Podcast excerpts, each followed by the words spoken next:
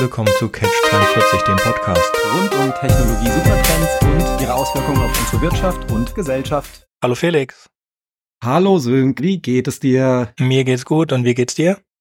Hervorragend. Das Jahr neigt sich dem Ende. Wir nehmen jetzt noch kurz den Podcast auf, bevor wir dann am Wochenende gehen Familienurlaub Richtung Peru entschwinden, weil der Vater von meiner Frau aus Peru kommt und wir daher immer alle zwei Jahre nach Südamerika fliegen, um da mit der Familie von meiner Frau zu feiern. Und bei dem aktuell grauen Wetter und Temperaturen freue ich mich umso mehr, noch die letzten Dinge hinter mich zu bringen und dann ab ins Warme zu düsen. Ja, bei uns geht's erst nächstes Jahr wieder zu den Großeltern.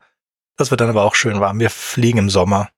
Wir fliegen immer im Sommer, weil wir leider zu chinesisch Neujahr nicht fliegen können, weil es da keine Schulferien gibt. Und mit schulpflichtigen Kindern ist das so. Bevor wir, das Thema der Sendung, willst du die kurze Einleitung machen, bevor ich unsere ZuhörerInnen begrüße?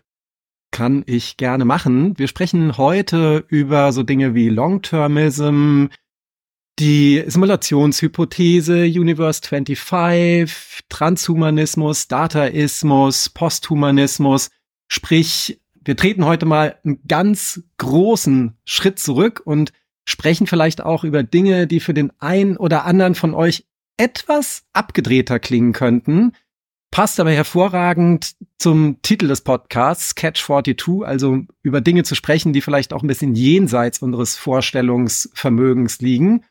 Und ja, eigentlich wollten wir die Folge zum Abschluss unserer ersten Staffel machen. Jetzt hattest du aber die Idee, das ein bisschen vorzuziehen, weil das bei dir noch in ein anderes Projekt reinpasst, was du dir dann jetzt kurz vorstellen kannst. Sprich, wir machen heute den Schritt groß zurück, schauen so ein bisschen aufs große Ganze und steigen dann bei der nächsten Folge wieder in weitere Detailthemen ein. Genau, und damit möchte ich auch begrüßen, die Leute jetzt gerade vom Rewrite Podcast rübergekommen sind oder beziehungsweise die jetzt gleich zum Rewrite-Podcast dann rübergehen nach dieser Folge. Wir haben Überschneidungen drin und zwar sprechen wir im Rewrite-Podcast, dem Science-Fiction-Analyse und Schreib-Podcast dieses Mal über Ghost in the Shell. Und zwar über das gesamte Ghost in the Shell Universe. Und Ghost in the Shell ist immer sehr philosophisch angehaucht, deswegen sprechen wir auch dort über Transhumanismus und Posthumanismus. Um ehrlich zu sein, das sind dieselben Teile, nur die Diskussion vorher und später, die sind unterschiedlich. Das heißt, wenn euch das interessieren könnte, also eine, eine Science-Fiction-Geschichte um Posthumanismus und Transhumanismus außenrum und die Implikationen dazu, dann hört doch einfach mal rein beim Rewrite Podcast, das ist rewrite-podcast.de.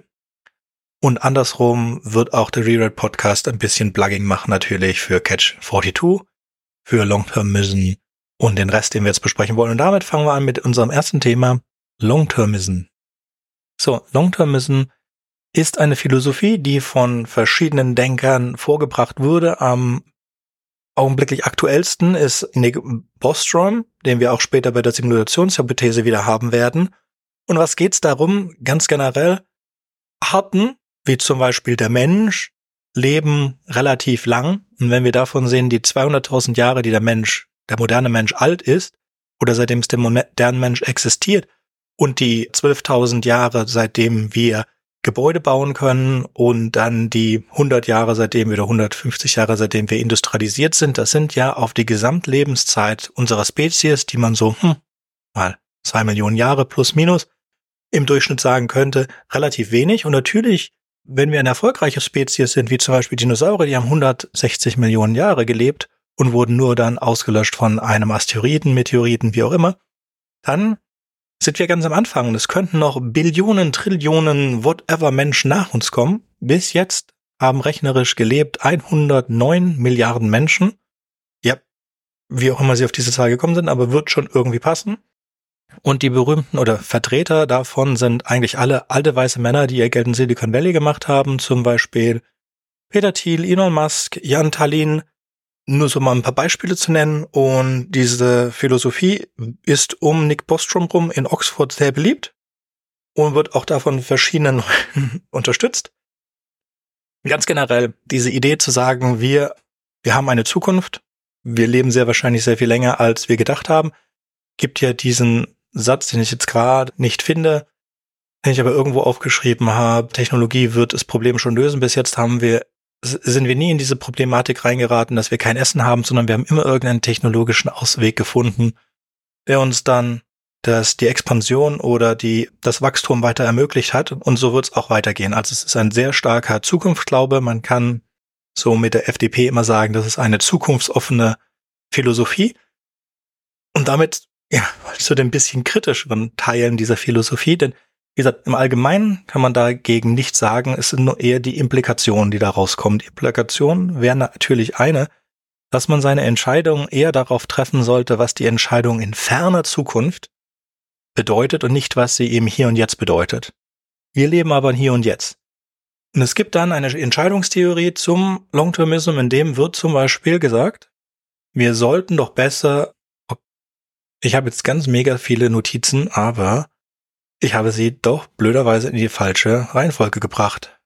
Das kommt in den besten Familien vor. Das kommt in den besten Familien vor. Machen wir mal ein bisschen was anderes, etwas anderes dazu, weil das ist auch ein Hauptpunkt. Also der Hauptpunkt oder einer der Hauptpunkte des Long-Term-Müssen ist zu sagen, es haben die wenigsten Menschen bis jetzt gelebt, haben bis jetzt rechnerisch auf der Erde 109 Milliarden Menschen gelebt bis jetzt. Davon im Jahre 1900 waren wir bei zwei Milliarden, dann 76 Jahre später hatte sich das verdoppelt auf vier Milliarden und es verdoppelte sich dann in weniger als 50 Jahren wieder auf im Jahr 2022 acht Milliarden. Mit, wenn es davon ausgeht, dass es exponentiell so weitergehen würde, dann wären wir bei unglaublichen Zahlen in einigen hundert Jahren. Und hier kommt auch, also erwartet wurde bis zum Ende oder bis 2040 wurden erwartet eine Weltbevölkerung zwischen 11 und 14 Milliarden. Aber nach neuesten Schätzungen sind es wohl eher 8,6. Da bin ich auch voll dafür. Und wir werden runtergehen auf 6,6 bis zu Ende des Jahrhunderts nach den augenblicklichen Zahlen. Und also, warum bin ich da dafür? Weil 14 Milliarden sind schon arge Überbevölkerung. Wenn wir jetzt an so Bücher denken oder Filme denken, die ihr sicherlich kennt, Soylent Green. In Soylent Green ist die Bevölkerung bei 4 Milliarden. Ja, und wir sind jetzt naja, wir sind jetzt bei acht und 14 wären dann nochmal sechs obendrauf, ja, und wir werden das aber zum Glück nicht erreichen. Das bedeutet natürlich nicht, dass, dass es nicht sein könnte, dass es noch ewig viele Menschen gibt, dass wir ins Weltraum aufbre in den Weltraum aufbrechen, den Mars kolonisieren und so weiter. Daher sieht man jetzt auch, warum Leute wie Elon Musk diese Idee so verfolgen, weil die halt das toll finden, so den Weltraum zu kolonisieren, Raumschiffe zu bauen und so weiter. Und das alles, wie gesagt, das ist Zukunftswunschgedanken, das ist alles toll und das sollte man auch alles machen. Problematisch kommt dann dazu, wenn wir sagen, das ist nämlich eine ziemlich extreme Version des Utilitarismus. Also, dass wir das tun, oder wenn man das jetzt, diesen, diesen Longtermismus extrem denkt, dann ist es ja wirklich wichtiger, was ich tue für in tausend Jahren, als was ich tue für in hundert Jahren. Und für die Leute, also es ist wichtiger, wie viele Leute in tausend Jahren, in zehntausend Jahren leben, als wie viele Leute heute leben, weil wir reden ja von exponentiellem Wachstum und daher spielt also ein, eine Entscheidung, die jetzt sehr schlimm hier äh, heute ist, selbst für, für Milliarden von Menschen, spielt keine Rolle für tausend Jahre, weil wir dann von x Trillionen Menschen reden, die dann leben. Okay, nachvollziehbar. Es ist so eine reine Investitionsstrategie. Wenn es heute einen großen Schaden gibt, aber in der fernen Zukunft eine dafür sehr viel mehr Menschen, dann ist das nicht schlimm. Und hier kommt dann das Problem mit so einer Ausrede oder mit so einer Argumentation kann man eigentlich alles verkaufen. Um das ein bisschen deutlicher zu machen, es gibt ein, einen sogenanntes Pascal Mugging. Du bist in der dunklen Straße und dann kommt ein Räuber vorbei und sagt, gib mir all dein Geld. Ich habe meine Waffe nicht vergessen. Ich habe meine Waffe vergessen. Die hätte ich aber eigentlich dabei gehabt. Gib mir all dein Geld. Gibst du dem Räuber all dein Geld. Das kann man noch mal extremer machen. Der Räuber kommt und sagt, äh, gib mir all dein Geld und ich gebe dir morgen all dein Geld wieder plus 100 Euro. Oder plus 10 oder 100 oder eine Million und so weiter. Und hier ist, das ist der Long-Termism, und hier kommt halt, wenn die Zahl unendlich hoch geht, wie, wasch, wie, dann ist ja der Verlust, den du dadurch hast, sagen wir, du hast 100 Euro dabei, und du könntest eine Milliarde Euro bekommen morgen von einem Räuber. Wann ist der Punkt erreicht, in dem du sagst, okay, das ist eine Wahrscheinlichkeit von 0,000 Prozent, aber immer noch ganz ein wenig. Wobei, wann gibst du ihm die 100 Euro einfach? Vielleicht hat er ja doch recht und gibt dir eine Milliarde Euro morgen. Das ist jetzt generell Long-Termism, indem man so stark auf die Zukunft wettet, dass man die Gegenwart komplett vergisst. Ja. Sag mal was Positives dazu bitte, Felix.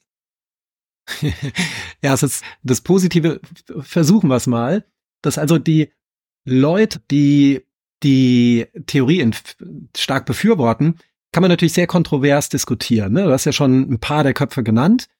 Aber es sind jetzt ja auch alle keine Menschen, die sehr, sehr äh, dumm oder absolut unintelligent sind. Also ich finde, du machst schon über diese Betrachtung der ferneren Zukunft ein neues Gedankenfenster auf. Das finde ich immer ganz interessant, auf Dinge von verschiedenen Perspektiven drauf zu schauen. Aber natürlich dieser Absolutismus, mit dem das Ganze verfolgt wird. Zu sagen, die Entscheidung in der Zukunft, wie du auch schon gesagt hast, ist halt eine carte blanche für egal welche Entscheidung, die du heute triffst, weil du es ja immer so einen, einen Dreh draufsetzen kannst, dass dann die Entscheidung besser für die Zukunft ist. Und vielleicht angefangen auch mit der Gesellschaftsentwicklung, wie viele Menschen haben wir auf der Erde? Also allein wenn wir auf die Prognosen für dieses Jahrhundert gucken und du fragst drei verschiedene Experten, kriegst du zum Teil ja fünf verschiedene Meinungen, weil es so viele Faktoren gibt, die schwer greifbar sind, wie sich Dinge entwickeln und es ja ein multiples oder durch multiple Einflussfaktoren beeinflusstes System ist. Also insofern das als Grundlage zu nehmen, auch schon schwierig. Wobei mich diese ganze auch in der Vorbereitung auf den Podcast, ich war vor ein paar Wochen auf einer Veranstaltung von der Rheinischen Fachhochschule, nicht die, die wir hier im Podcast in den Sonderfolgen gefeatured hatten, sondern eine andere Veranstaltung, die von den Studenten organisiert war. Dort habe ich einen Vortrag vom Thomas Druyen gehört. Das ist ein Soziologe, der das Institut, ein Institut an der Sigmund Freud Universität in Wien leitet. Der hat ein Buch veröffentlicht, das heißt Aus der Zukunft lernen. Und der einfach sagt, es gibt gewisse Dinge, bei denen wir wissen, dass sie in der Zukunft passieren und wo man einfach ein bisschen rückwärts rechnen kann. Also Beispiel demografische Entwicklung in Deutschland. Wir wissen, was in den nächsten drei Jahrzehnten passieren wird. Also kann man sich schon mit sehr konkreten Thesen eine Welt in drei Jahrzehnten ausmalen und von dort aus zurückrechnen. Was bedeutet das für heute? Was können wir heute machen, um diese Welt in Zukunft zu beeinflussen? Aber das ist natürlich was anderes. Genau, ist nicht Long-Term Vision, weil das sagt gerade, beziehungsweise dieser Pack dieser Paragraph wurde aus dieser Entscheidungslehre auch wieder rausgenommen. Es ist wichtiger, was in 100, nicht was in 100 Jahren passiert, sondern was in 1000 Jahren passiert. Und so weit geht's ja gar nicht. Ja, wir müssen ja ganz ehrlich sagen, Carl Sagan hat 1985 vor dem US-Kongress gesagt, wie es heute aussehen wird mit dem Klima. Und in Deutschland haben wir auch heute schon von letzten Woche oder hatte, glaube ich, diesen kleinen Ausschnitt oder vor zwei Wochen, dass selbst im deutschen Fernsehen dann ein sehr netter Mann mit Bart erklärt hat, wie das die Temperatur heute sein wird. Und die Temperatur ist heute so. Und das war 1986, 68. Wir haben nichts getan. Wir haben gerade echt nichts getan. Gar nichts. Und wie soll man dieser Menschheit, die nicht in der Lage ist, Dinge, die nahezu, also mit, mittlerweile kann man ja wirklich nicht mehr sagen, wir sind absolut sicher, wie es aussehen wird in 30 Jahren im Klima. Und wir tun trotzdem nichts. Und wie willst du dieser Menschheit sagen, Ignoriere mal das, was in 30 Jahren ist. Ignoriere auch das, was in, in 100 Jahren ist. Denk mal darüber nach, was in 1000 Jahren ist. Das ist eine reine Ausrede. Ein große, äh, große, also wie gesagt, einmal, ja, wir sollten darüber nachdenken, was in der Zukunft ist. Und ich finde, ja, äh, langfristiges Handeln, wie wenn man einen Dom baut in Köln zum Beispiel, der 1000 Jahre gedauert hat zu bauen, oder ähnliche Projekte, die es ganz überall über der Welt, auf der Welt gab, im, in der Antike und so weiter. Das ist alles super. Aber das haben wir ein bisschen verlernt und wir sollten wirklich mal weiter gucken lernen als bis zum nächsten Quartal. Ich denke, das hatten wir auch schon mehrmals gesagt. Sehr große Kritik zum Long-Termism kommt vor allen Dingen vom Effective Altruism. Und der Effective Altruism ist auch ein utilitaristischer Ansatz, wenn ich ihn richtig verstehe, der sagt, wir müssen uns den direkten Impact die Traceability und die, was machen wir es Deutsch denn, die Auswirkungen, die Verbesserbarkeit und die Vernachlässigung angucken, wenn wir investieren, investi investieren, um die Gegenwart besser zu machen. Einfach aus diesem reinen Grund, du kannst, konzentrieren wir uns auf die Gegenwart, wir wissen, welche Auswirkungen es in der Gegenwart hat, ja, Gegenwart plus, weiß nicht, fünf, sechs Jahre, das sind die auch nicht so, so streng, aber wir müssen jetzt nicht darüber nachdenken, was in tausend Jahren sein könnte, weil viel zu viele, wie Felix gesagt hat, Abwägbarkeiten. Ja, wir sind jetzt hier nicht wie in, in weiteren Science-Fiction-Klassiker zu bemühen, Foundation von Asimov, wo man tausend Jahre in die Zukunft berechnen kann, wie sich die Änderungen in einer Gesellschaft verändern. Man kann so bestimmte Sachen sagen, aber dann sehen wir wie so oft, dass es doch einzelne Menschen bedarf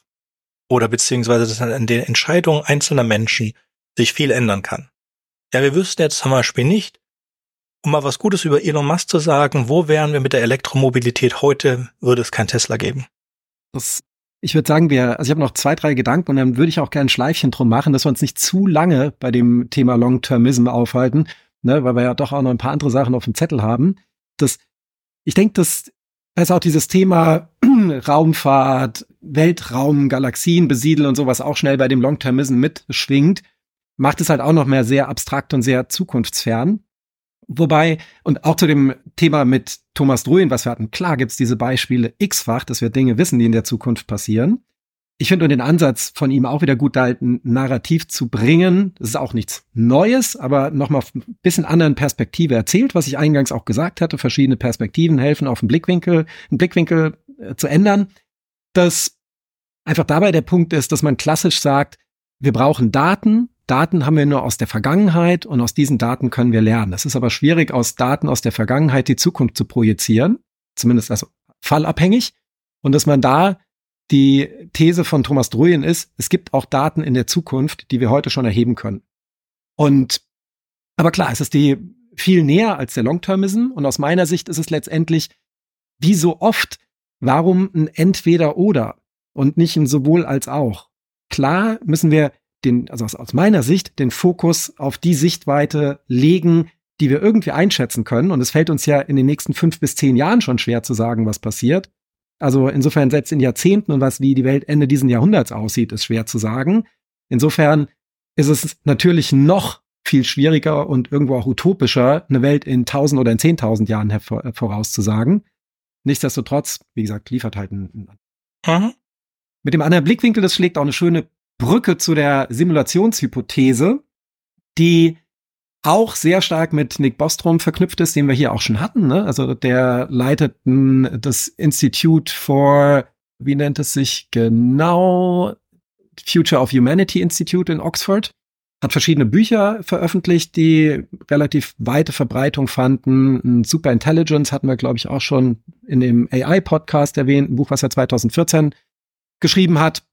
Und er ist so der, der Vorreiter bei dieser Simulationshypothese. Wobei lustigerweise die grundsätzliche Idee man zurück zu Konrad Zuse verfolgt, der kurz nach dem Zweiten Weltkrieg mal gesagt hat, dass er sich vorstellen könnte, dass das Universum auch eine Art digitale Maschine oder rechnender Raum sein könnte. Kleiner Hinweis am Rande. Ich war vorletzte Woche im Haus der Geschichte in Bonn in dem Museum, eins meiner absoluten Lieblingsmuseen. Die haben gerade eine Sonderausstellung Deutschland Digital, wo man sich das Terminal vom SUSE 3, vom Z3 Computer anschauen kann. Also der erste funktionsfähige Computer, den Konrad SUSE entwickelt hat. Das nur so als Hinweis, wenn ihr die Möglichkeit habt, dahin zu kommen in der Zeit. Das Haus der Geschichte ist immer ein Besuch wert und mit der Ausstellung Deutschland Digital nochmal umso mehr. Worum geht's bei der, worum geht's bei der Simulationshypothese? Das Nick Bostrom sagt, es gibt eigentlich nur drei Möglichkeiten. Möglichkeit Nummer eins, man strebt danach, diese technische Fähigkeiten zu bekommen, Simulationen zu bauen, wie wir, also quasi eine Welt, wie in der wir jetzt leben. Und das aber, bevor eine Zivilisation dahin kommt, dass sie diese Fähigkeiten hat, sich selbst auslöscht sei es über einen Atomkrieg, über irgendwelche Waffen, die wir in Zukunft entwickeln, über irgendeinen Super-GAU, du brauchst zu lange, um es zu entwickeln und schlägt vorher ein Asteroid ein oder was auch immer, aber das Gesellschaften es einfach nicht schaffen, an diesen Punkt zu kommen. Option Nummer eins. Option Nummer zwei, Gesellschaften kommen oder Zivilisationen kommen an diesen Punkt, aber wenn man so technisch fortgeschritten ist, dass man Simulationen entwickeln könnte, wie die Welt, in der wir jetzt leben, lebt, versprüht es gar nicht mehr so einen Reiz weil man einfach technisch so weit entwickelt ist, dass einen ganz andere Dinge reizen. So die Möglichkeit Nummer zwei, die er aufstellt. Und die dritte Möglichkeit ist, dass wir eben in einer Simulation leben. Also dass das, was wir um uns herum haben, keine reale Welt ist, sondern ja, eine Simulation. Wobei Nick Bostrom, ich werde auch in den Show Notes einen Podcast vom äh, Nick Bostrom bei verlinken, wo er bei Lex Friedman im Podcast ist, wo er das auch ganz gut alles so auseinander nimmt, wer es ganz en Detail wissen will mit der Theorie und dabei auch sagt, dass er gar nicht einen Favoriten dabei hat, sondern lediglich sagt, das sind die drei Möglichkeiten, die es gibt. Und wo das Ganze auch noch mal mehr in den Raum, in, den, in die breite Öffentlichkeit gekommen ist, war, als Elon Musk in einer Fernsehshow mal gesagt hat, dass er glaubt, dass die Chance eins zu eine Milliarde ist, dass wir nicht in einer Simulation leben. Wobei Nick Bostrom in dem besagten Podcast einen lustigen Punkt macht, dass er sagt, wenn du ein Elon Musk bist und du bist der reichste Mensch der Welt, der privilegierteste Mensch der Welt, dann erscheint dir die Wahrscheinlichkeit, dass das alles irgendwie nicht stimmen kann, höher, als wenn du ein, in Anführungszeichen, normaler Mensch bist. So. Und dem liegt dann auch noch so dieses sogenannte atropische, anthropische Prinzip zugrunde, dass Menschen dazu tendieren, keine Dinge zu glauben, die irgendwie ihre Existenz in Frage stellen könnten. Wobei man bei der Simulationshypothese sagen muss, der, auch da wieder ein Kernkritikpunkt, es ist halt ein philosophisches Gedankenspiel, lässt sich aber wissenschaftlich schwer falsifizieren. So der, der breit gefächerte generelle Konsens. Es gibt aber auch erste Wissenschaftler, die sagen, wir könnten das auch wissenschaftlich oder physikalisch versuchen zu verifizieren. Und da wird es jetzt ein bisschen abgedrehter von den Argumenten, das aber nichtsdestotrotz irgendwo plausibel, dass man sagt, der Weltraum ist unendlich. Computerressourcen, egal wie groß sie sind, sind aber endlich.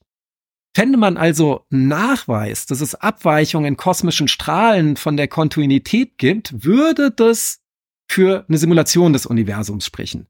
Und es gibt erste Beobachtungen, wie gesagt, sehr in Anführungszeichen und mit Vorsicht zu genießen, die eben Abweichungen in so Strahlen, die wir messen können, sehen oder herausarbeiten, wo man, weil man ganz klar sagen muss, dass wir da bei weitem nicht ausreichende Daten haben, um da nur in die Nähe zu kommen, dass wir sagen können, ne, dass da ist was dran. Du hattest bei deiner Erklärung also diese drei Möglichkeiten, ja. Die dritte Möglichkeit war, wir leben in einer Simulation. Du hast nicht erklärt, warum. Und zwar also, wenn jetzt eine Zivilisation so weit kommt, dass sie in der Lage ist, Simulationen der Realität zu machen und dann noch Interesse daran hat, dann wird sie ja Simulationen machen und wir wissen, es gibt eine Realität, aber n Simulationen. Das heißt, die Wahrscheinlichkeit, in einer Simulation zu leben, nicht in der Simulation zu leben, ist halt eins gegen n, ja. Und jetzt sagen wir eine Milliarde dieser Simulation. So. Erste, erste Frage. Warum um jetzt rauszukommen von diesem Problem, warum sollten wir N-Simulationen der kompletten Welt machen? Gibt jetzt keinen großen Grund, außer wir würden damit spielen oder irgendetwas ähnliches. Aber etwas anderes ist die Idee, okay, was passiert ist, und das auch von Nick Bostrom, wir erreichen ein Stadium, in dem wir eine Simulation machen. Und diese Simulation erreicht das Stadium, dass sie eine Simulation macht. Und diese Simulation erreicht das Stadium, dass sie eine Simulation macht. Und dieses und so weiter.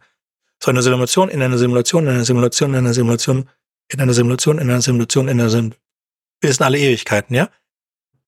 Aus der Literatur Beispiele wären da Simulatrum Simulacron 3, Welt am Draht, deutscher Fernsehfilm oder der Kinofilm The 13th Floor, The 13th Floor, kam raus im selben Jahr wie die Matrix, also 1999 und ist deswegen ungerechterweise vergessen worden. Natürlich gibt es die Miniverse-Folge von Rick and Morty. In all diesen geht es genau darum, ein Universum in ein Universum, ein in, in ein Universum. Wir sind alle Unendlichkeit und daher, da das bis in alle Unendlichkeit geht, gegen eins, dass wir in der Realität leben. Also, Wahrscheinlichkeitsrechnung, leben wir in einer Simulation. Mit diesen, es gibt aber auch Gottesbeweise, muss man ganz ehrlich sagen, die genauso funktionieren ja, dass man einfach Dinge, die man nicht wissen kann, als Beweis dafür nimmt, dass es einen Gott gibt. Oder dass wir in einer Simulation leben. Das ist also philosophischer Zaubertrick, würde ich sagen.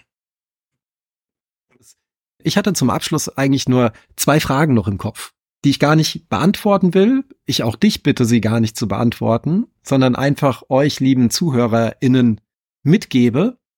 Die Frage eins ist, was würde sich überhaupt ändern, wenn wir wüssten, dass wir in der Simulation leben? Was für einen Einfluss hätte das auf dein Leben? Außer vielleicht religiös, spirituell, aber einfach jetzt auf das Leben im Hier und Jetzt bezogen. Frage Nummer eins. Und Frage Nummer zwei, so ein kleiner Spoiler zu der Frage, die ich ganz am Abschluss des Buches Catch 42 stelle. Die sagt, nimm mal an, deine Leben, dein Leben wäre eine Simulation. Und die Simulation würde jetzt neu gestartet. Was würdest du ändern in dieser Simulation? Und basierend auf der Überlegung Warum fängst du nicht heute damit an, genau die Dinge zu ändern, die du in dieser Simulations, in diesem Simulationsbild ändern würdest? Das nur so als vielleicht auch besinnlichen Ausklang zum Jahresende. Das sind so Fragen, über die könnt ihr euch mal in Ruhe Gedanken machen. So, jetzt zu deinen Argumenten, Silke. Sehr philosophisch. Ja, ich wollte noch ein paar andere Sachen dazu sagen. Beziehungsweise ich wollte etwas erwähnen, das Sam Harris dazu gesagt hat. Sam Harris hat in einem Podcast auch darüber geredet und hat gemeint, ja, er war jetzt auch davon überzeugt, dass wir in einer Simulation leben, bis ihm Folgendes aufgefallen ist, mit dem er dann sehr gut zurechtkommt. Wenn wir darüber nachdenken, wie viele Filme wir drehen, ja, und wie viele von diesen Filmen spielen im Jetzt oder in der Zukunft, ja, dann ist die Anzahl der Filme, die im Jetzt oder in der Zukunft spielen, exponentiell höher als die der Filme, die in der Vergangenheit spielen. Okay? Und wir werden auch immer mehr Filme machen, die in der Zukunft spielen. Oder in der Gegenwart. Das ist auch so. Das ist mit Literatur so, ist mit allem so. Okay. Das bedeutet, wir können davon ausgehen, dass wenn wir eine Simulation der Welt machen, werden wir eine Simulation der Welt machen, in der diese Welt in der Lage ist, eine Simulation zu machen. Okay, das ist ja auch wichtig für Simulation in der Simulation, in der Simulation, in der Simulation. Das bedeutet, wir können alles verwerfen, außer der Realität und der letzten Simulation, die noch nicht in der Lage ist, eine Simulation zu machen. Und das bedeutet dann wieder, die Chance ist eins zu eins. Wir sind entweder in der Realität oder wir sind in einer Simulation, die gleich in der Lage sein wird, eine Simulation zu machen, weil sonst würde sie nicht gemacht werden. Das fand ich ganz nett. Aber natürlich, was du gesagt hast über die Simulation, wie gesagt, kann man alles auch über Gott sagen. Und äh, sollte man sich auf jeden Fall die Frage stellen, so oder so. Ob mit oder ohne Gott, ob mit Simulation oder ohne Simulation, ist immer schön. Und jetzt ein technisch, was ich bei diesen ganzen philosophischen Fragen ein Vergessen finde. Wenn ich eine Simulation mache, warum mache ich diese Simulation? Wenn es sich um diese eine Welt mit einer Milliarde Simulationen handelt, dann sind das Spiele. Und in diesen Spielen will ich als Spieler immer einer der Hauptcharakter sein. Okay, macht Sinn soweit, ja? Felix, gut. Mhm.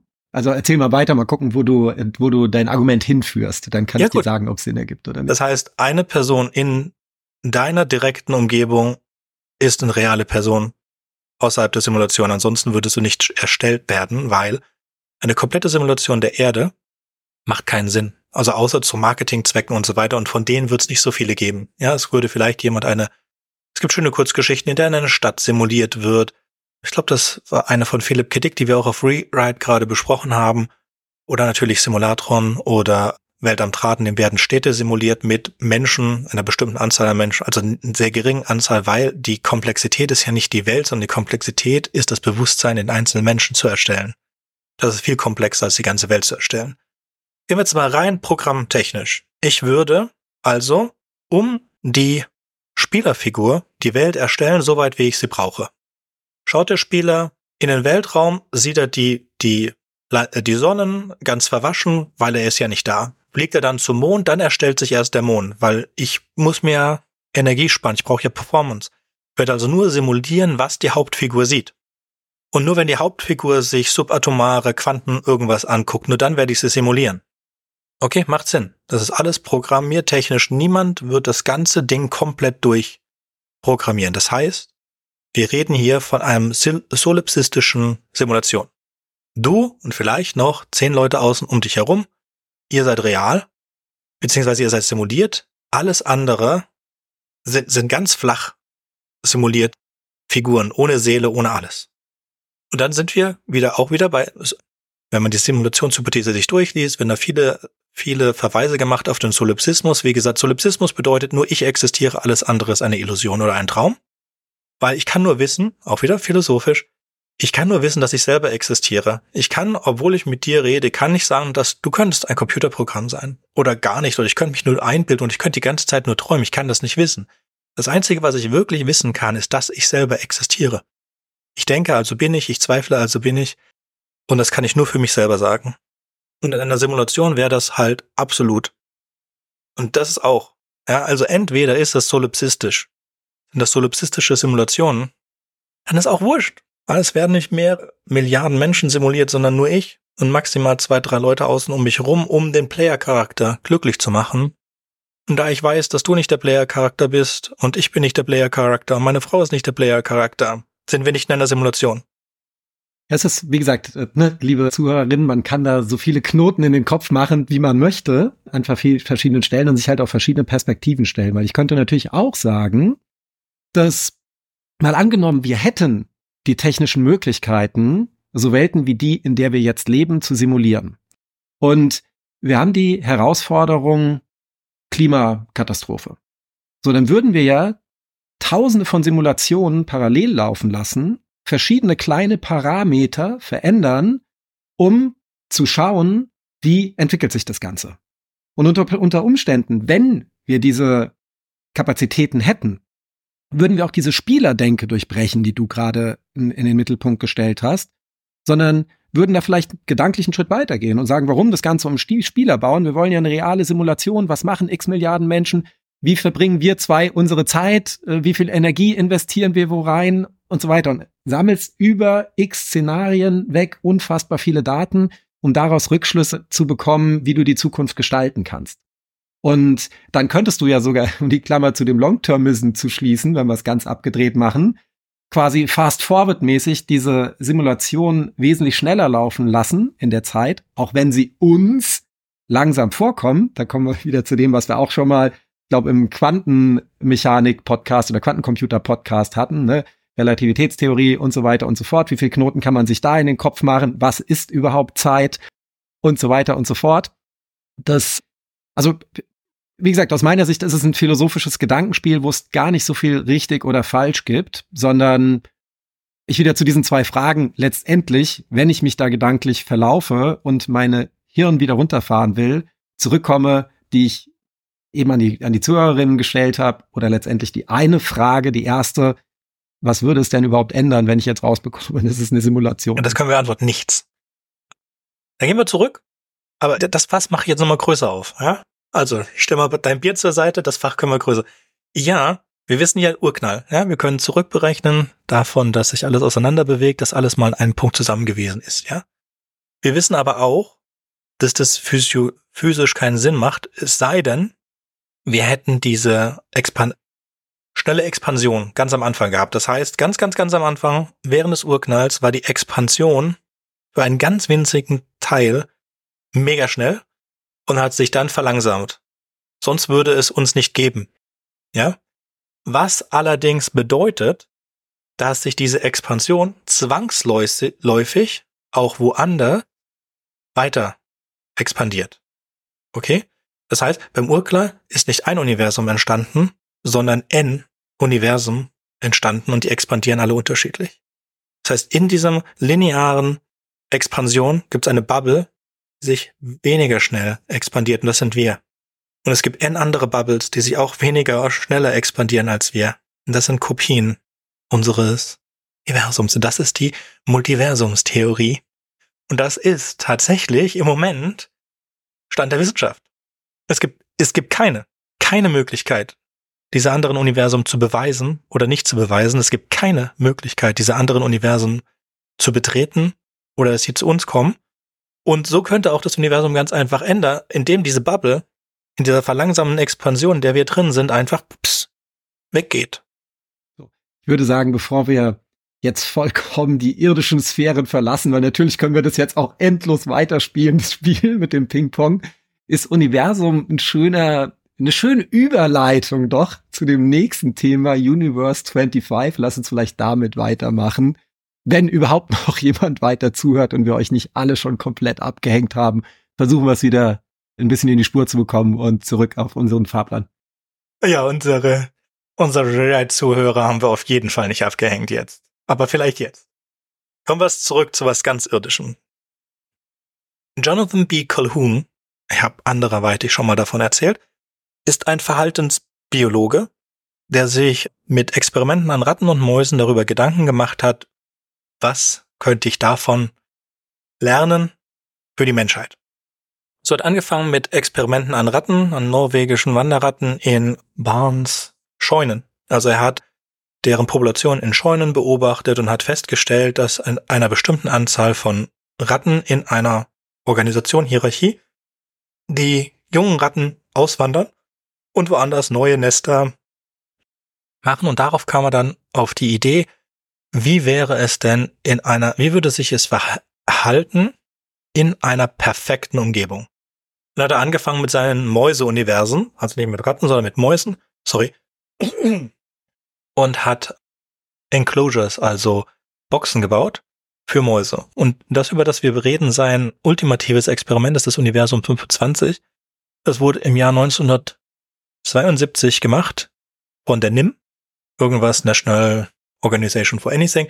Aber es gibt da einen schönen Film zu, der auch diese Ideen aus der Sicht der Rattenmäuse zeigt. Ist einer der verstörendsten Kinder-Zeichentrickfilme, es gibt, aber unbedingte Empfehlung hier. Also, Universum 25 war ein zwei Meter mal zwei Meter großer Bau mit einer Höhe der Wände von 1,50 Meter. Es gab keine Krankheiten da, keine Jäger wie Katzen und so weiter. Es waren immer 20 Grad. Es gab genügend Essen für 9500 Mäuse. Es hätte genügend Wasser gegeben für 6144 Mäuse und genügend Wohnplätze für 3840 Mäuse. Es hat aber niemals mehr als 2200 Mäuse gegeben. Das heißt, lange, lange Zeit, bevor es eng geworden ist, in diesem Paradies sind seine Bewohner ausgestorben. Wie ist das passiert? Also am Anfang wurden vier Pärchen gesunder Mäuse in das Enclosure gesetzt, in die Box gesetzt. Die brauchten erst einmal ein bisschen, um sich daran zu gewöhnen. Und dann begann die exponentielle Phase, in der sich die Bevölkerung alle 55 Tage verdoppelt hat. Und das ging bis zu etwa 600 Mäusen. Dann verlangsamte sich das. Und wie gesagt, es flachte dann ab, äh, 2200. Und dann wurden keine weiteren Mäuse mehr geboren. Und nach dem Tod des letzten Überle äh, der letzten Maus, die hätte Nachkommen bekommen können, wurde das Experiment eingestellt. Was ist passiert? Man, es, es ist zu einer sogenannten Verhaltenssenke gekommen. Das heißt, die, nach der Theorie von, oder wir können jetzt erstmal erzählen, was wirklich passiert ist. Als Anfang ist passiert, dass bestimmte männliche Mäuse mehr aggressiv geworden sind gegenüber anderen Mäusen und dass es dann sogenannte Außenseitermäuse gab, die also sehr gebissen von allen anderen vertrieben worden sind und so weiter. Daraufhin haben sich die Mütter in die oberen Stockwerke zurückgezogen und haben dort sehr auf ihre Kinder aufgepasst, fing dann aber auch an, die Kinder zu vernachlässigen. Das führte dann dazu, dass eine bestimmte Art von Mäusen, die sie die Schönen oder The Beautiful genannt haben, aufgekommen sind, die sich überhaupt nicht an, an irgendetwas beteiligt haben, die kein Interesse an Fortpflanzung hatten die sich einfach nur gepflegt haben. Und wie gesagt, dann sind man ausgestorben. Das heißt, wir sind in eine Phase, eine Aggressionsphase der Hypersexualität gekommen und nach dieser Hypersexualitätsphase kam dann diese absolute Individualistenphase, die dann zum absoluten zum Aussterben geführt hat. Hier ganz, ganz interessante Sache und auch schreckliche Sache. Er hat, es gab tatsächlich Universum 26. Er hat wieder vier gesunde Pärchen aus diesem Universum 25 genommen und in das Enclosure von Universum 26 gestan und die haben sich nicht fort, fortgepflanzt. Sie sind einfach in der Verhaltenssenke geblieben und ausgestorben. Das ist das ganze Experiment, wie gesagt, ist von 1972 und was könnte man daraus aus für die Menschheit schließen? Also die Idee von Kahun war, wenn es eine Hierarchie gibt. Also es gibt eine bestimmte Anzahl an Plätzen innerhalb einer Hierarchie, innerhalb einer Gruppe. Und die ändert sich nicht. Die ändert sich nicht, egal wie viele Individuen da sind. Wenn diese Hierarchieplätze belegt sind, sind diese Hierarchieplätze belegt. Und dann kommt es zu dieser meist durch Männer oder Männchen ausgeführten sexuellen Aggression, die in Kämpfen, Kriegen endet. Und daraufhin kommen dann diese Generation von Individuen, die kein Interesse mehr mit irgendeiner Interaktion mit der Außenwelt haben, außer mit sich selbst, also komplette Individualisten. Und danach kommt das Aussterben. Und er hat das übertragen auf die Menschheit. Und wenn wir jetzt das mal angucken, um nochmal zurück zur Simulationshypothese und zum Long-Termismus zu kommen, wenn es eine Zivilisation sehr viele Männer gibt, die keinen Platz haben in der Hierarchie, kommt es zu Kriegen. Check. Haben wir in der Realität. Wenn diese Phase der extremen Aggressivität überwunden ist, kommt es zum extremen Individualisten, die kein Interesse mehr haben, sich fortzupflanzen. Schauen wir nach Japan, check. Was bedeutet das für uns? Brauchst du gar nicht, brauchst du gar nicht so weit zu gehen. Du kannst ja, ja auch in unsere Gesellschaften gehen und merkst auch hier klar diese Korrelation ne, von Wohlstand, wie, wie gut geht es uns, was für einen Einfluss hat es auf Sozialverhalten, auf Fortpflanzungsraten und benchmark das gegen global genau. Süden. Es hat auch, wie, genau, und es hat auch etwas damit zu tun, habe ich eine Chance, eine Familie zu gründen, habe ich eine Chance, ein Haus zu kaufen, ein Haus zu besitzen, kann ich das haben, was meine Eltern hatten. Gut, Kaun hat auch ganz eindeutig gesagt, man kann das nicht eins zu eins auf die Menschen übertragen. Und das ist auch ganz wichtig. Mäuseexperimente und Rattenexperimente, auch für Medizin, kann man nie eins zu eins auf Menschen übertragen. Und auch hier, denk nur mal drüber nach, weil wir wissen, dass die Weltbevölkerung sinkt. Ja, wir hatten gedacht, wir gehen bis 14 Milliarden, bis es anfängt zu sinken. Wir sind jetzt sicher, dass wir 8,6 Milliarden nie übersteigen werden, was ich auch nicht schlecht finde, aber es gab noch niemals in der Geschichte der Menschheit, by the way, relativ kurz, eine Zivilisation, deren Geburtenrate gesunken ist und die dann wieder gestiegen ist. Never.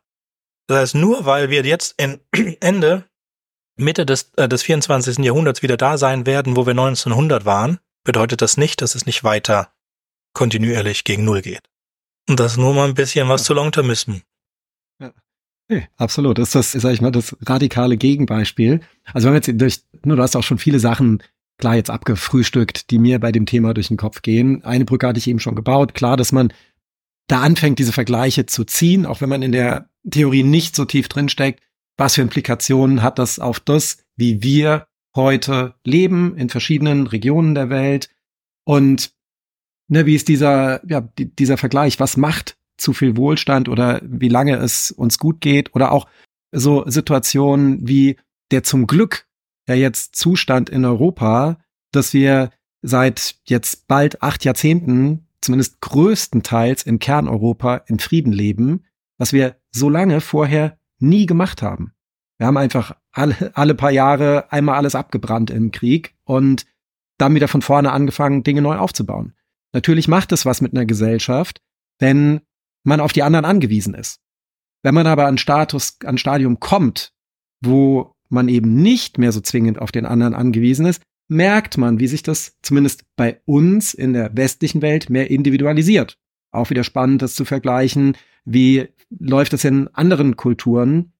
Meistens dann zitiert Stichwort China. Wobei wir ja auch da sehen, klar, ein Kindpolitik, das Bevölkerungswachstum dadurch eingefangen, jetzt die Politik aufgemacht, aber die Menschen folgen der Möglichkeit nicht mehr, das, ne, ihr Verhalten da nach oben anzupassen.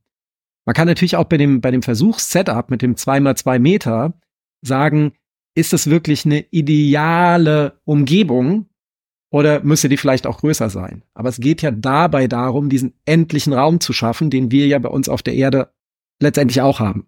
Ja, also nur wenn ihr eben anfangt, das bei euch zu, zu durchgehen, das kurz, kurz abgeräumt.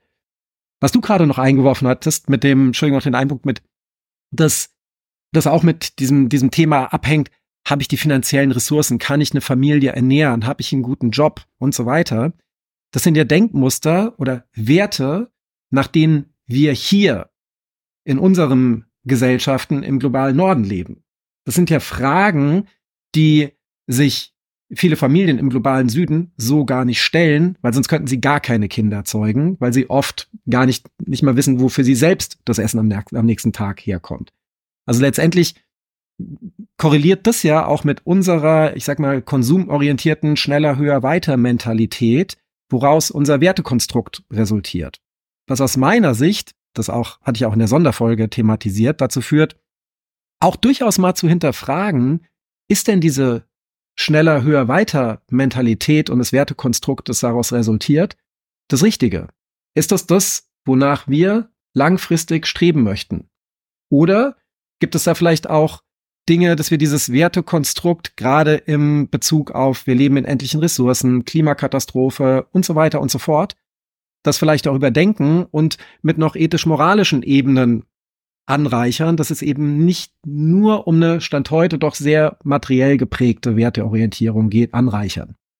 Aber das, wie gesagt, auch nur so ein Gedanke, auch was, was man jetzt ewig diskutieren könnte hier in der Runde, würde ich aber auch sagen, mit Blick auf die Uhr, machen wir jetzt nicht ganz groß, sondern vielleicht ist das die dritte Frage, die ich euch, lieben ZuhörerInnen, mitgebe, um sie für euch einfach zu durchdenken.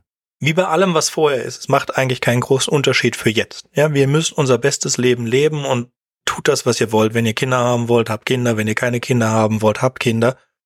Ich kann mir nicht vorstellen, dass es für immer, wenn wir haben Kinder, wir beide haben Kinder und wir würden nicht ohne unsere Kinder wollen.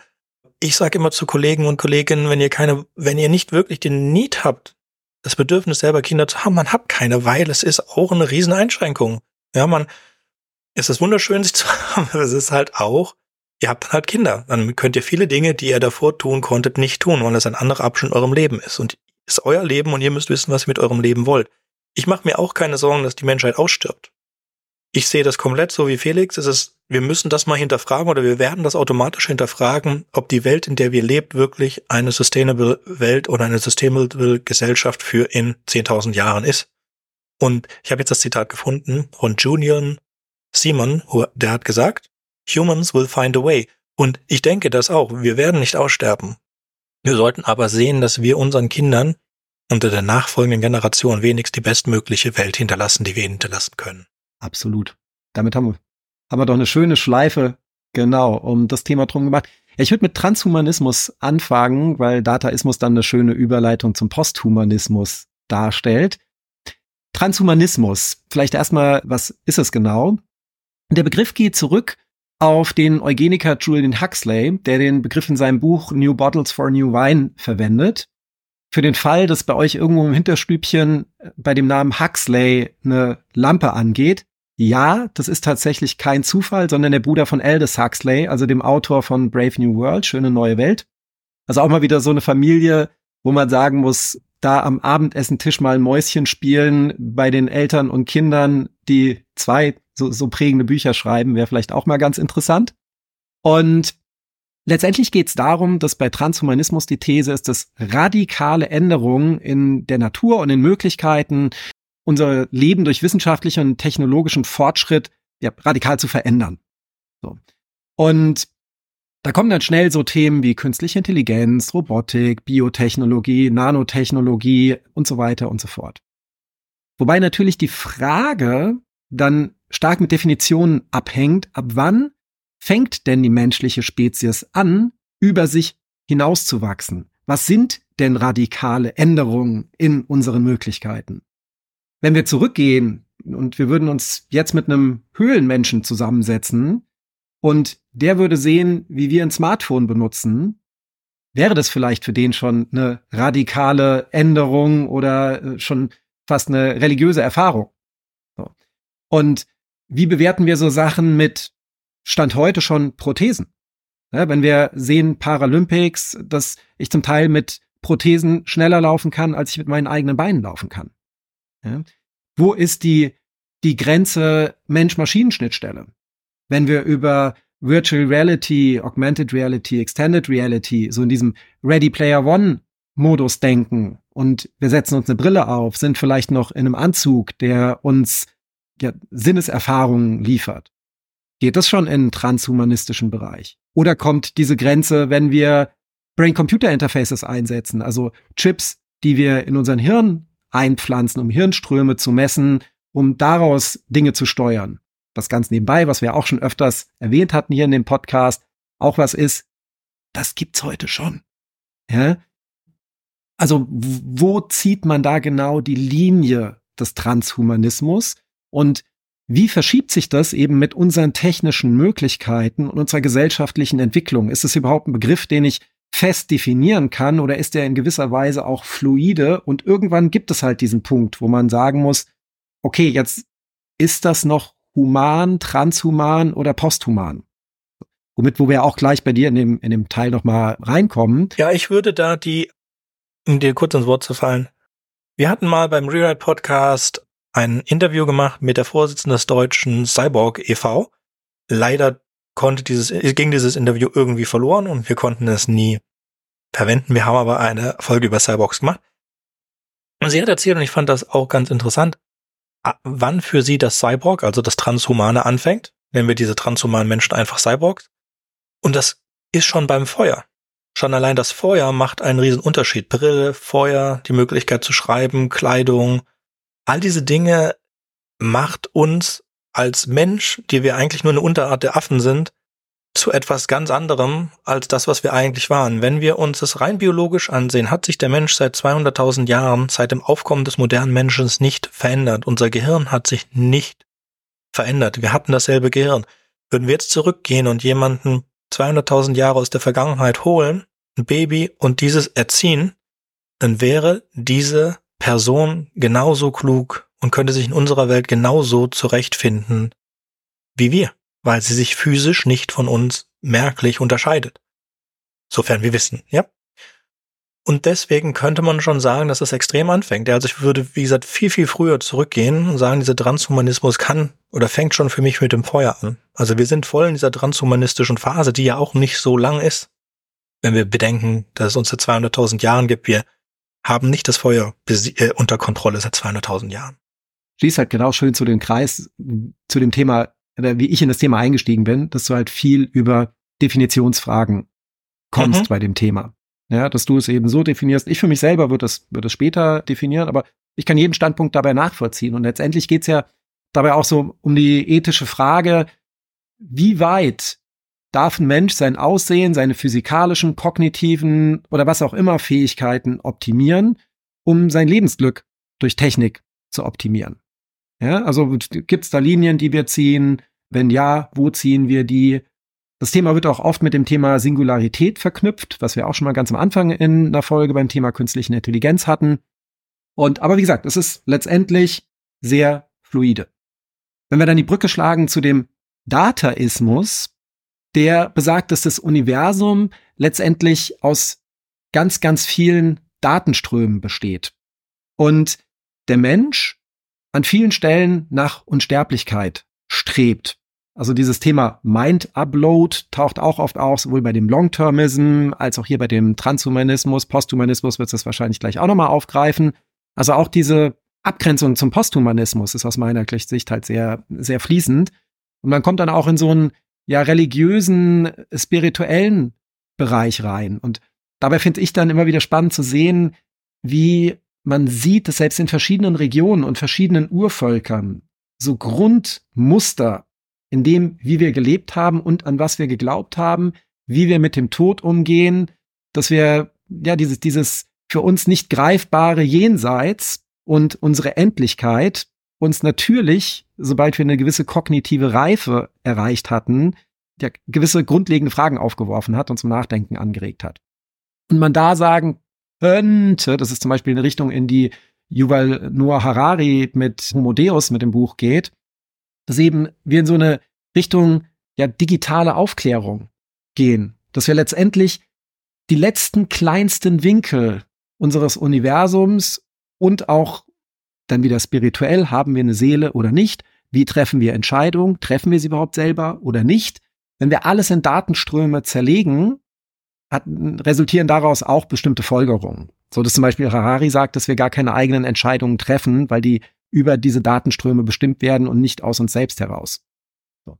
Und aber auch da merkt man, es ist ein sehr, sehr breites Feld, was man aufmacht, wenn man es ganz runterbricht. Ja. Also ich mag das Buch, ich mag das Buch auch super. Ich habe es mir tatsächlich physisch gekauft.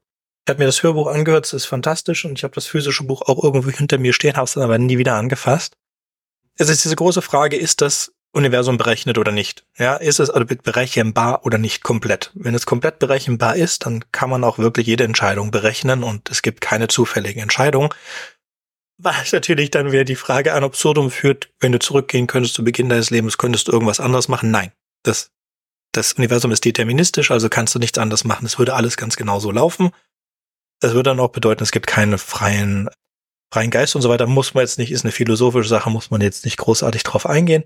Ist aber ganz interessant, das hier auch erwähnt zu haben. Genau. Oder man sagt, es ist halt nicht komplett berechenbar. Das heißt, wir haben immer noch eine kleine Prozentsatz an Chance und dann haben wir einen freien Willen wieder. Ja, das ist halt die, die, die große Frage und da gehen wir wieder zurück zum Quantencomputing. Vielleicht, vielleicht nicht, aber dafür haben wir eine eigene Episode gemacht.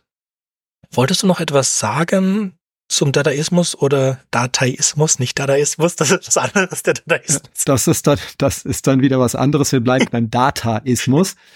Nee, also das, den, den Blickwinkel, den du gerade aufgemacht hast, ist ja das Spannende, dass wir eben uns langsam aber sicher auf eine Zeit zubewegen, wo wir immer, immer mehr Rechenpower und Möglichkeiten bekommen, die wir auf diese Fragestellung draufschmeißen können.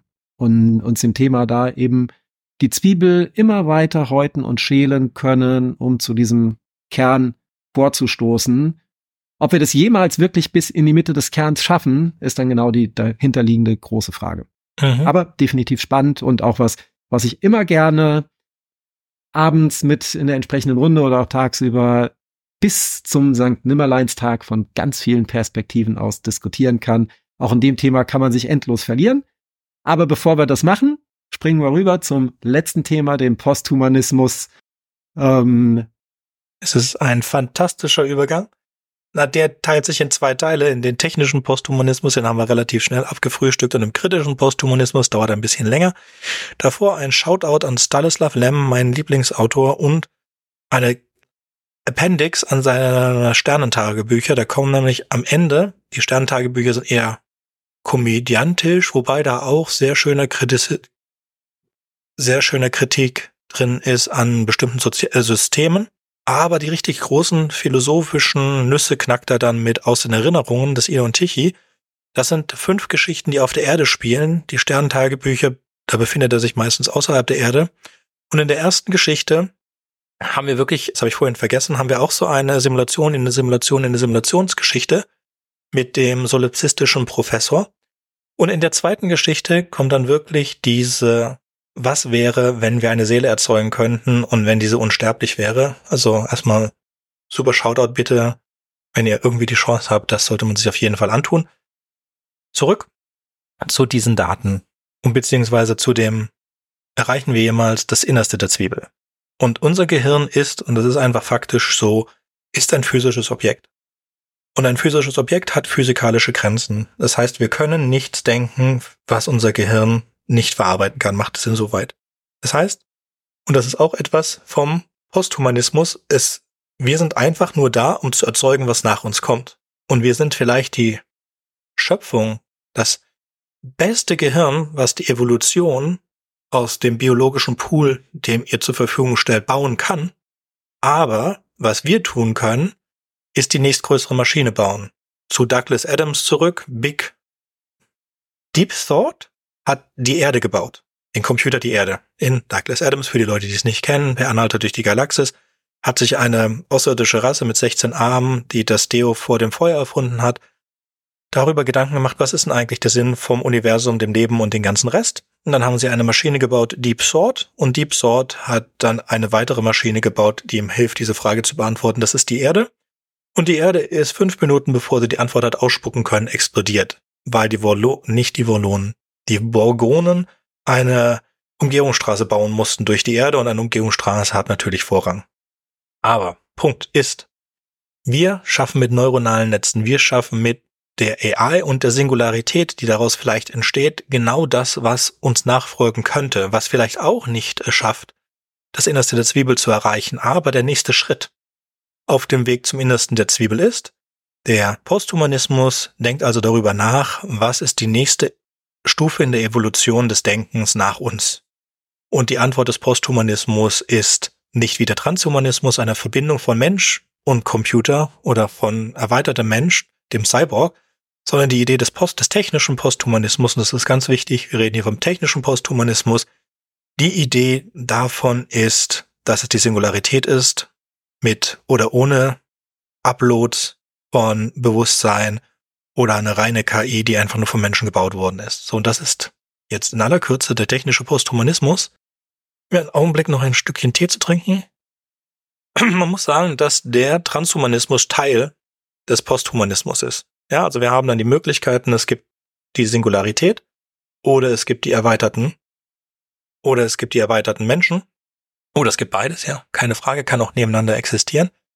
Und dann gibt es den kritischen Posthumanismus. Der kritische Posthumanismus beschäftigt sich auch mit der Idee des Cyborgs. Und am wichtigsten dort ist die Philosophin Donna Har Donna Haraway. Und sie schrieb im Jahre 1985 A Cyborg Manifesto. Und das ist eines der am schwierigsten zu lesenden Texte, den ich je in meinem Leben gelesen habe. Und ich musste auch x zusätzlich Informationen zur Seite zu bringen, um es euch erzählen zu können. Aber ich glaube, ich habe den Grundgedanken verstanden. Trotzdem ganz kurz, sie stellt drei Hauptideen vor. Also sie sagt, es geht wieder um den Cyborg, die Verbindung von Mensch und allem anderen und Technologie. The Cyborg Challenge the essential concept of gender. Okay? The Cyborg challenged also unsere Idee von Gender. Macht The Cyborg indicates fundamentally change in our society. As, ja, ein Informationssystem oder Repräsentation versus Simulation. Gut, auch das macht da also Cyborg challenged das. Und wir müssen jetzt hier als Cyborg meint sie das, was nach dem kommt, was wir sind, also die Zukunft, ja? Und das letzte ist der Cyborg Challenge die traditionellen Vorstellungen der Identifikation zwischen modernem Subjekt und postmodernem Selbst. Felix, konntest du mir soweit folgen oder soll ich es einfach mit einem Beispiel machen? Ich würde sagen, wir lassen das alle auf uns wirken und dann legst du mit einem Beispiel nach. Ja. Also, wir müssen dazu einfach sagen, Donna Hathaway ist eine Feministin und sie hat ein bisschen Problem mit dem intersektionalen Feminismus. Ich glaube, das ist Welle 4. Für alle, die Feministenexperten können mich bitte korrigieren. Intersektionaler Feminismus sagt, der Feminismus bis jetzt hat eigentlich sich primär um weiße Frauen gekümmert. Es gibt aber andere Minoritätengruppen, zum Beispiel schwarze Frauen, zum Beispiel behinderte Frauen, zum Beispiel schwarze behinderte Frauen, zum Beispiel schwarze behinderte Frauen plus X, ja. Damit fangen wir auch an, dass wir diese Gruppen von Gender runterkippen oder runterschneiden in, in ganz, ganz viele kleine Teile. Machen wir ein weiteres Beispiel. Sex. Wir haben früher ein binäres Sexverständnis gehabt. Du bist entweder Mann, entweder Frau. Du bist entweder heterosexuell oder bisexuell. Und jetzt stellen, äh, stellen wir diese Gruppen zwischendrin. Ja, es gibt immer mehr von diesen Gruppen, immer mehr Identifikationspotenziale, bis es irgendwann mal sich in, in gar nichts auflöst. Also zum Beispiel, früher hat man gesagt, wenn du nicht heterosexuell bist oder bisexuell, äh, sorry, nicht heterosexuell oder homosexuell, dann bist du bisexuell. Jetzt gibt es pansexuell und dann geht's gerade so weiter. Und ich muss ehrlich sagen, ich habe es mal versucht zu verstehen, aber in dem Zeitpunkt, in dem ich verstanden habe, eine next, next neue Sexualität oder eine neue Gender, dann gibt's schon wieder die nächsten. Ich will jetzt gar niemanden, wenn ihr das könnt, wenn ihr das verstehen könnt, wenn es euch interessiert.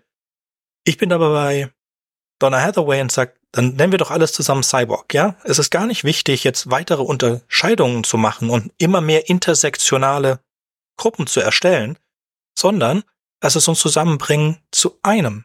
Es gibt nicht Mann und Frau, es gibt Cyborg, es gibt nicht heterosexuell und äh, homosexuell, was die Pole sind, sondern es gibt nur noch den Cyborg, Cyborg-sexuell. Okay? Das ist die Idee.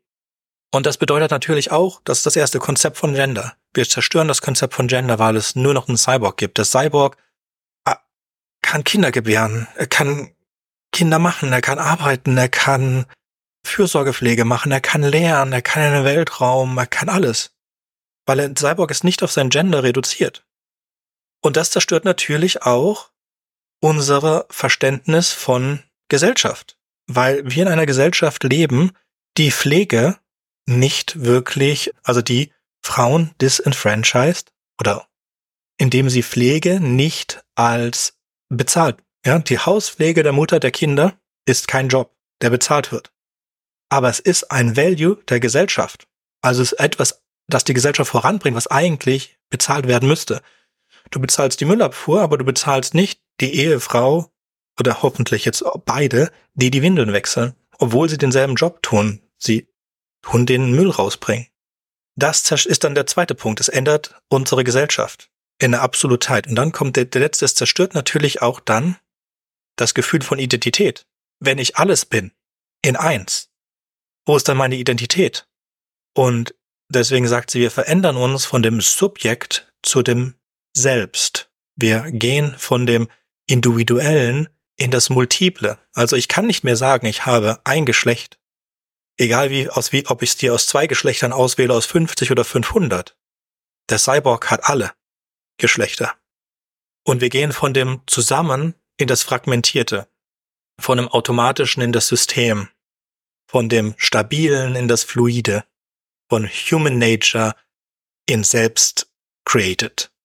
Und das finde ich doch eigentlich ganz hübsch. Wobei, man kann natürlich jetzt auch sofort sagen, das wurde 1985 geschrieben, natürlich allen Befürwortern des intersektionellen Feminismus, dass im Moment, bitte korrigiert mich, wenn ich falsch liege, die führende Form des Feminismus ist, die finden das nicht cool.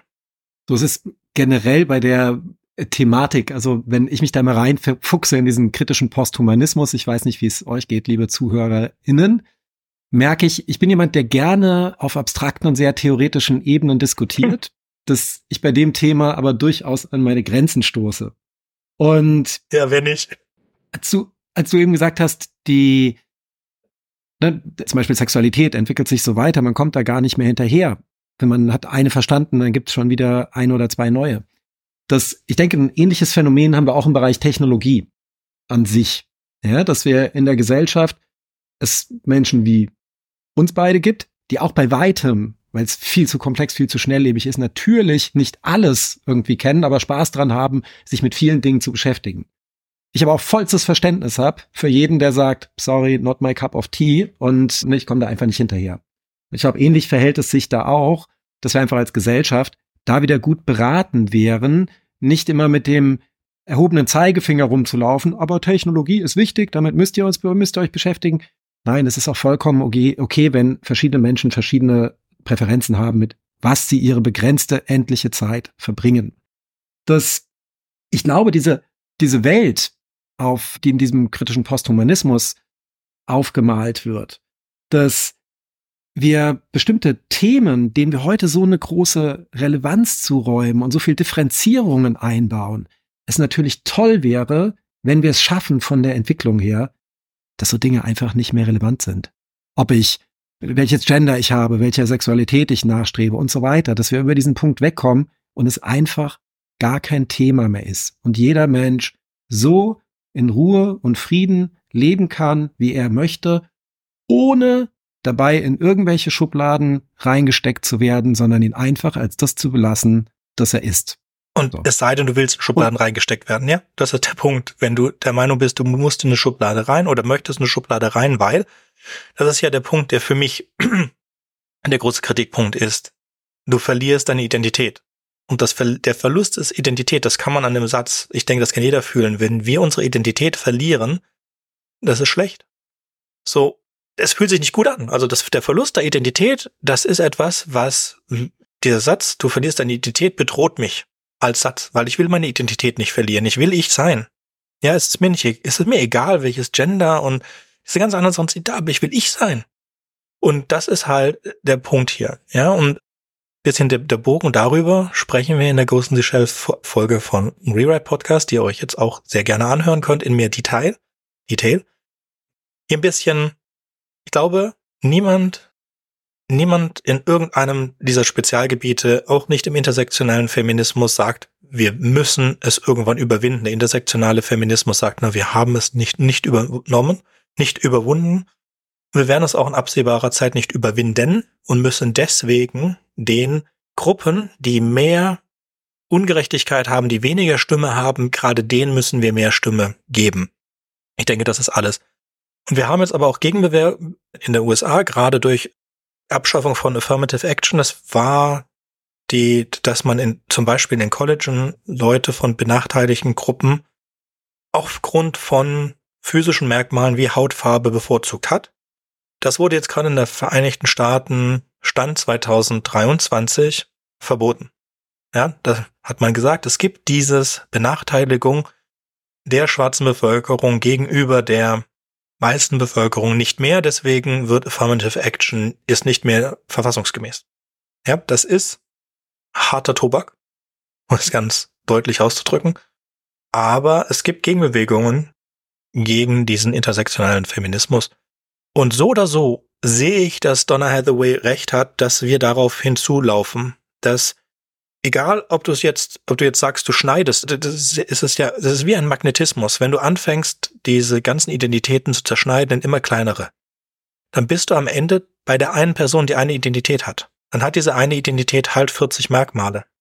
Aber es ist, ich habe dadurch, dass die Zugehörigkeit zu Gruppen verloren. Und ich weiß auch nicht, was die Lösung davon ist. Weil die Gefahr besteht, wie gesagt, darin, dass du deine Identität verlierst, weil du bist nur noch du selbst. In Negativen, dass du, der Mensch ist ein Gruppenmensch. Aber du meinst, wir verlieren es gerade. Das ist nicht schlimm. Nee, das ist, also letztendlich reden wir da nicht über ein Dilemma oder ein Trilemma, sondern quasi über ein X-Lemma. Ja, also bestimmte Dinge, wo man sagen könnte, die laufen kontraevolutionär.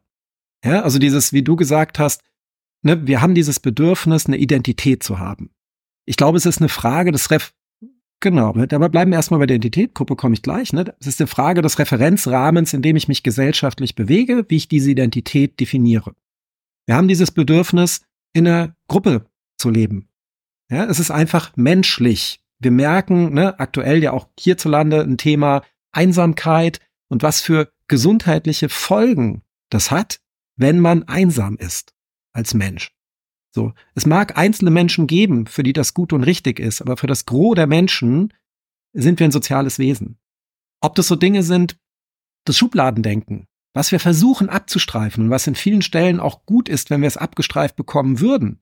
Die Kehrseite der Medaille ist nur, dass uns dieses Schubladendenken dahin gebracht hat, wo wir heute sind. Wir hätten den Weg aus der Höhle bis ins Jetzt nicht geschafft, wenn wir nicht die Schublade gut, böse zum Beispiel gehabt hätten. Gefährlich, nicht gefährlich. Ja, also es ist einfach so tief in uns verankert. Ja, und das immer wieder ne, auszu. Du, ich, ich, ich mag Pizza. Ich brauche diese Schublade. Ich mag Pizza. Dann kann ich mich im gesamten Bereich Pizza bewegen und kann dann over, äh, kann ich da rauscrossen, ein bisschen vielleicht den Pasta rein. Ich brauche Schubladen. Ich kann doch sonst gar nicht sagen, was ich mag und was ich nicht mag. Ich brauche Kategorien von Büchern, Genres. Ich brauche das. Ja, und es gibt dann immer mehr und immer mehr, was da dann am Ende dafür halt sorgt, dass es keine mehr gibt. Es ist die, es ist ein Dilemma. Ja, wir wissen, dass es so laufen wird und wir können dagegen nichts tun. Und es ist auch nicht nötig, etwas dagegen zu tun. Weil es ist halt eine Frage, die sie nicht beantworten, die dann Donna Hathaway aufgemacht hat. Was ist, wenn es komplett fluide ist? Wenn wir nicht mehr in der Lage sind, Kategorien zu machen, weil wir so viele Kategorien erstellt haben, dass wir es nicht mehr schaffen, den Überblick zu halten. Wir wissen nicht, wann das passiert passiert das mit tausend Kategorien, mit zehntausend Kategorien, ja. Aber irgendwann, Kategorien machen wir Bücher oder Filme. Ich mag Filme von diesen drei Kategorien, ja. Und jetzt zerteilen wir diese Kategorien wieder mehr. Je kleiner ich die Kategorien zerteile, ich glaube, Netflix hat irgendwas über 6500 Kategorien im Hintergrund laufen, die werden dir nicht angezeigt, aber die kategorisieren jeden Film da rein und zeigen dir dann die Filme an, die auch in diese Kategorie fallen, als das hat jemand anderen gefallen. Ja, wenn dir das gefallen hat, vielleicht gefällt dir das auch. Und so schieben die dich am Ende in die Kategorien, um dir die vor zu zeigen, was du sehen willst. Und es funktioniert ja auch. Wir sind ja auch dankbar für diese Vorschläge, die wir bekommen, aber diese basieren auf Kategorien, auf immer kleiner werdenden Kategorien, aber halt auf Kategorien. Und ohne diese können wir das, dieses, das gar nicht schaffen. Wir müssen Dinge in einfachstenfalls gut und böse links und rechts einordnen können und dann schwierigstenfalls in Dark Science Fiction Fantasy mit transhumanistischen Elementen. Das finde ich cool. Als Film auf Netflix.